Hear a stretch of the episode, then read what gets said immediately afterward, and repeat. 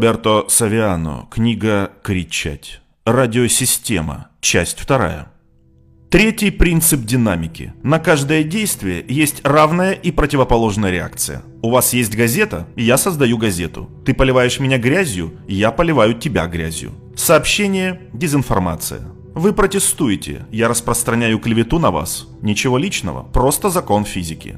Но вот гениальный ход команды президента. Когда они поняли, что в любом случае не смогут скрыть шум правды тех, кто обвинял их в разжигании межнациональной розни, они арестовали редакторов независимых газет.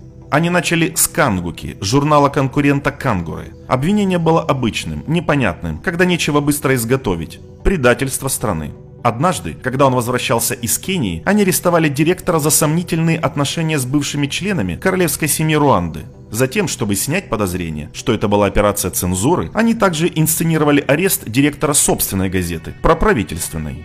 Вы знаете, кем был этот директор? Хасан Нгези, бывший кондуктор автобуса, не имеющий журналистской подготовки, нанят президентом в качестве номинального руководителя. Это означает, что статьи для Кангура были написаны президентом, но затем подписаны директором, то есть кондуктором.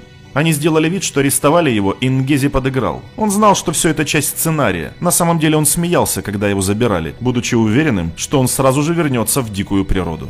Однако в то время мы все попались на это. Мы все кричали, пытаясь заткнуть рот руандийской прессе. Amnesty International и Reporters Sans Frontiers ведут упорную кампанию за освобождение двух журналистов, жертв режима.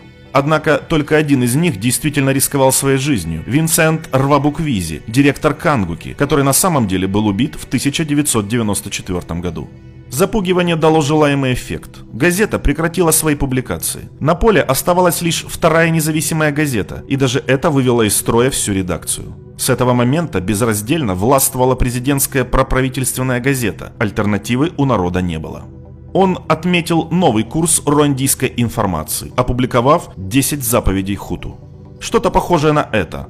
Тутси богаты, Тутси предатели. Международная дружба. Они заговорят против страны. Они хотят власти. Никогда не вступайте в брак с Тутси. Не общайтесь с Тутси. Не доверяйте Тутси. И больше всего ненавижу Тутси.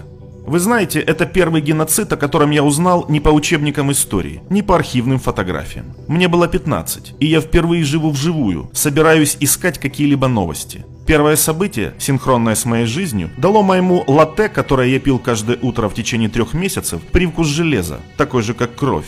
Но не поэтому он ударял мне по голове больше, чем других.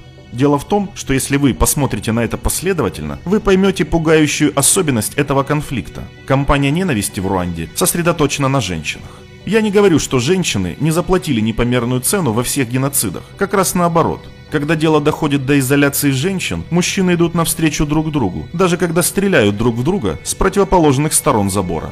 И поймите, это не мой рейтинг ужасов. Такой же зверской была война в Боснии. Однако я хочу вам сказать, что в Боснии мусульманские женщины описывались как принадлежащие к отталкивающей расе, которую нужно было выправлять через сербское семя. Точно так же, как еврейские женщины в нацистской пропаганде определялись как нежелательные, всегда представлялись в соответствии с карикатурным стереотипом большого носа и вьющихся волос. И вы видите, что это все еще происходит сегодня. Российская пропаганда клеймит женщин, называя их низшими и выдавая за непривлекательных для мужчин. Выйдите в интернет и посмотрите карикатуры или фотомонтажи, размещенные Северной Лигой на Сесиль Кьенге, бывшего министра Итальянской республики конголезского происхождения. Но не в Руанде. В Руанде было наоборот. Это была извращенная игра. Мужчинам хуту велели держаться подальше от женщин тутси. Но не потому, что они были низшими, уродливыми или передающими болезни, а наоборот, потому что они были слишком красивы, слишком хорошо одеты, слишком ароматны и слишком горячие. В Руанде было что-то новое. Этническая ненависть была вызвана кампанией массового сексуального возбуждения.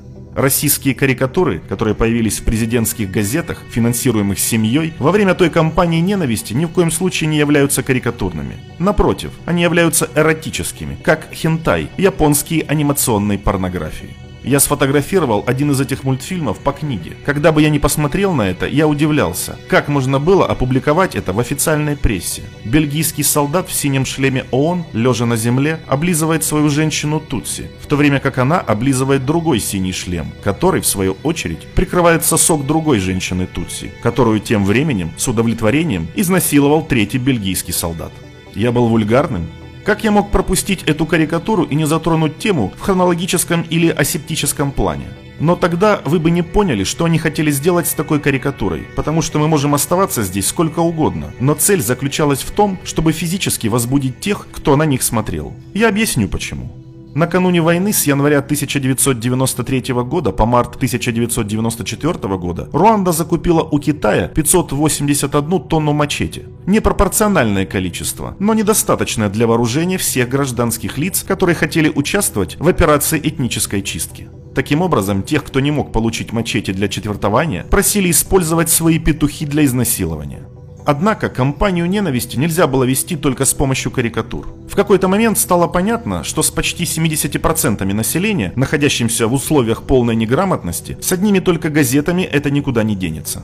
Для этого было создано радио-телевизион Либры, где Кантона Хабимана сразу нашел работу.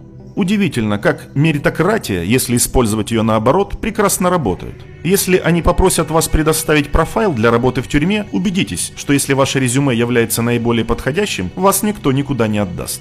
Исходя из этого принципа, был выбран Кантон. Несомненно, он действительно был худшим. Несколькими годами ранее ему запретили выходить на национальное радио, потому что его считали скандалистом, серийным преследователем, чрезмерно употребляющим и злоупотребляющим наркотиками. Но теперь эти упреки играли в его пользу.